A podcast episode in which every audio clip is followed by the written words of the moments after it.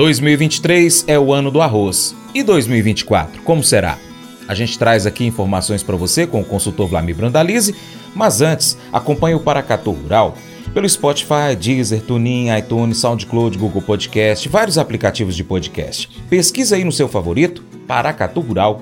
Valeu, hein? Mercado Agrícola Após três anos consecutivos com prejuízo, o setor do arroz do Brasil comemorou. Os produtores ficaram felizes com os patamares alcançados pelo grão em 2023.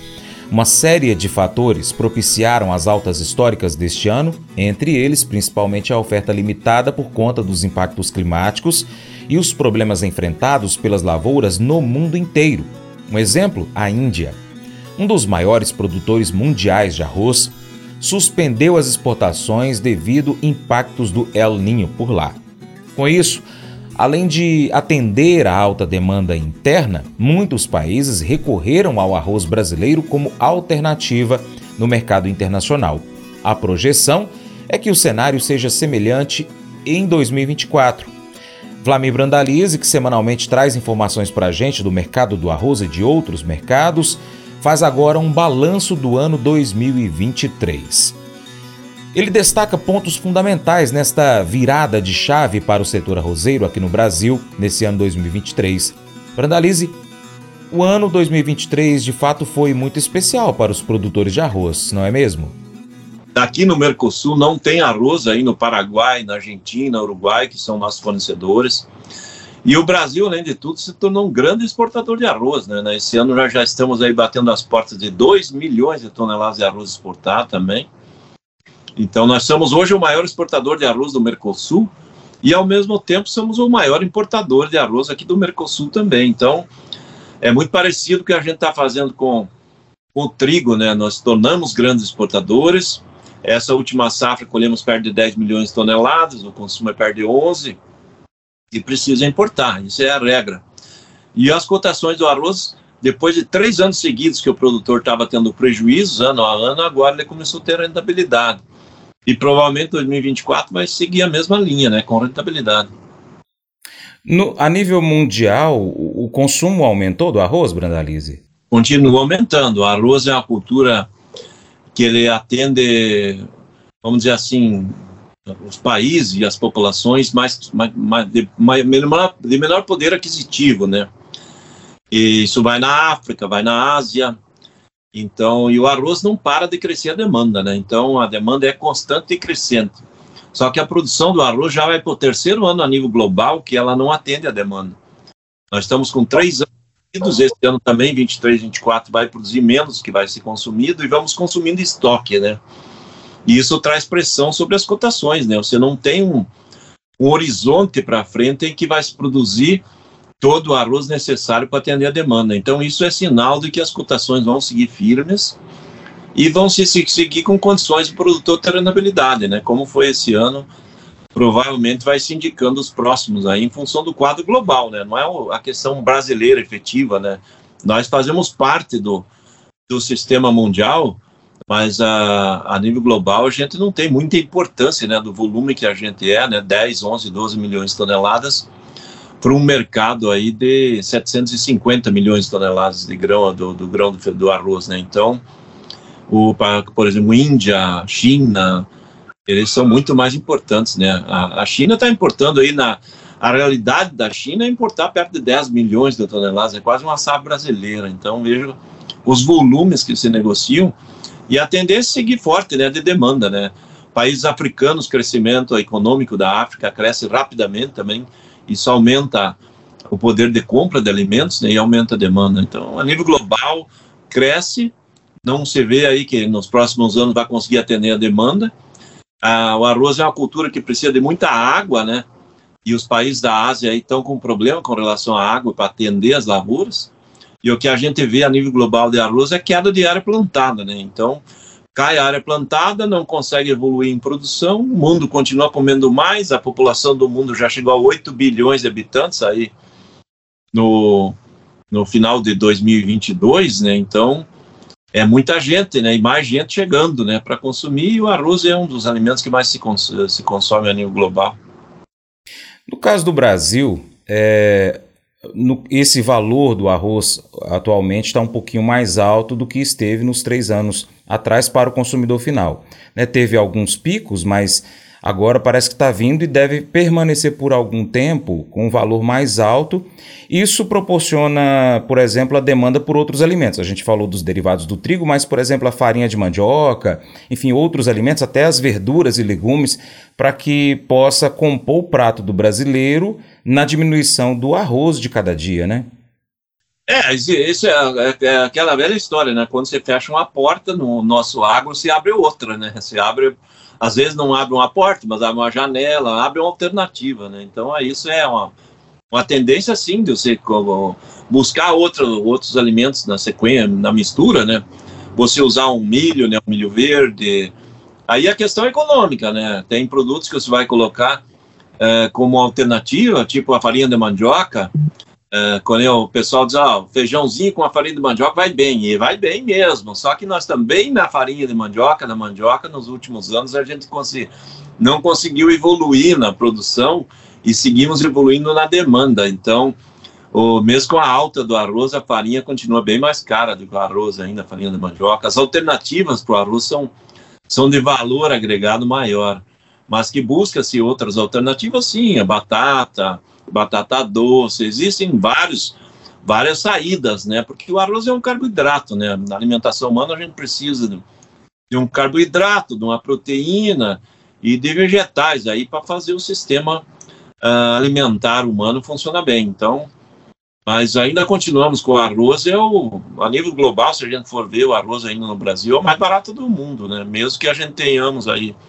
estamos fechando o ano com alta no arroz, no varejo também, Hoje arroz variando aí de 25 a 40 reais um pacote 5 quilos. Se a gente vê que cerca de um, vamos dizer assim, uma família de 4, 5 pessoas, aí se pegar 10 quilos de arroz aí no mês, você alimenta o mês inteiro a família, né?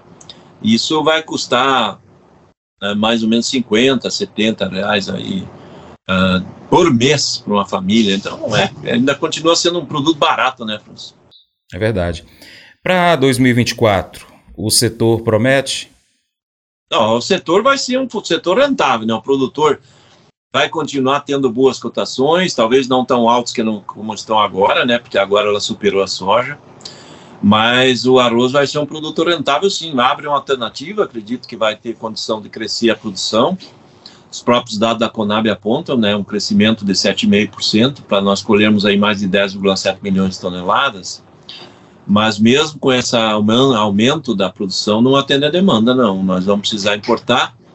A grande questão é que importar vai ser difícil, né? Porque Paraguai, que é nosso fornecedor, tem negociado muito produto para outros destinos. Né? Uruguai também, novos mercados estão querendo comprar ali, a Argentina. E além de tudo, eles tiveram problemas na safra, né? O Paraguai, ele nessa temporada tem muitas áreas inundadas ali por causa do excesso de chuva e perdeu bastante potencial produtivo. Então nós temos uma limitação de oferta também no Mercosul.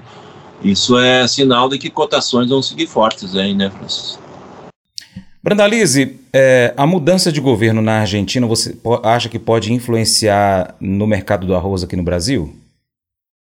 Com relação ao mercado do arroz, não influencia, não. A mudança do, de governo lá vai estimular muito o produtor, né? Porque produtor aí, principalmente da soja, né, que vinha reduzindo ano a ano a área, agora vê o mercado com, da soja como alternativa, né? Os governos anteriores vinham subindo as retenções, o imposto em cima do produtor, e esse governo ele se elegeu prometendo uh, uma retirada do, do, dessas retenções a longo prazo. Então, se ele começar a caminhar para esse rumo, já é um fator importante. Outro fator é que ele busca aí uma alternativa com a quase uma dolarização da economia, né? Dá para ver que agora o câmbio já nesse começo de governo agora é, está na faixa de 800 pesos por dólar.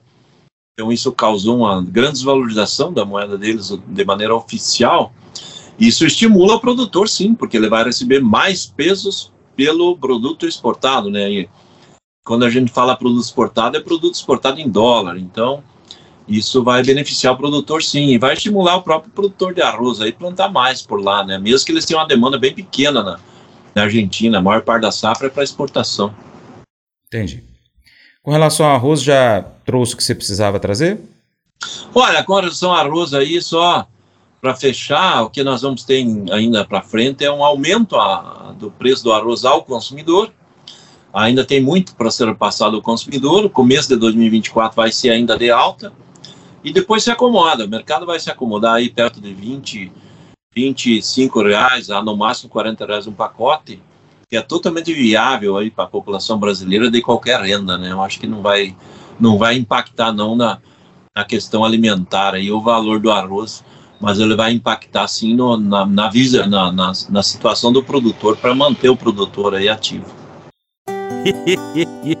Mas eu vou dizer uma coisa pra você, viu? É, se quiser colocar propaganda sua aqui nesse programa, ó, eu vou dizer um negócio, você vai ter um resultado bom demais, senhor. É isso mesmo, é facinho, facinho, senhor. Você pode entrar em contato com os meninos ligando o telefone deles, é o 38, é o 991810123, bem facinho. É muito bom porque aí a sua empresa vai sair dentro de um programa que é ligado aí ao homem para mulher do campo. É nós que vai estar tá assistindo e também vai ver sua propaganda. É bom ou não é?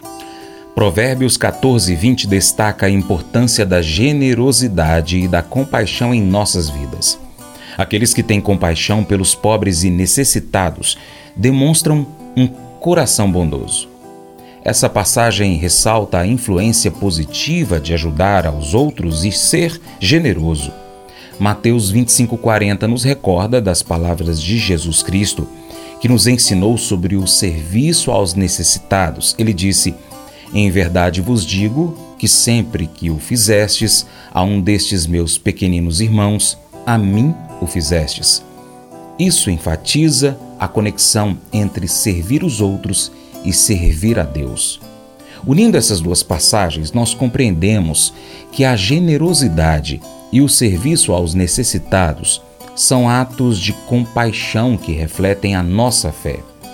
Quando ajudamos os outros, nós estamos de fato servindo a Deus, cumprindo o mandamento de amar o próximo como a nós mesmos.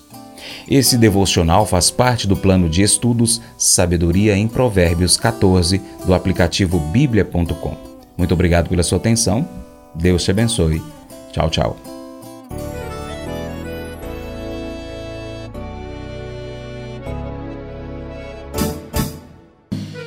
Acordo de manhã para prosear no mundo do campo, as notícias escutar.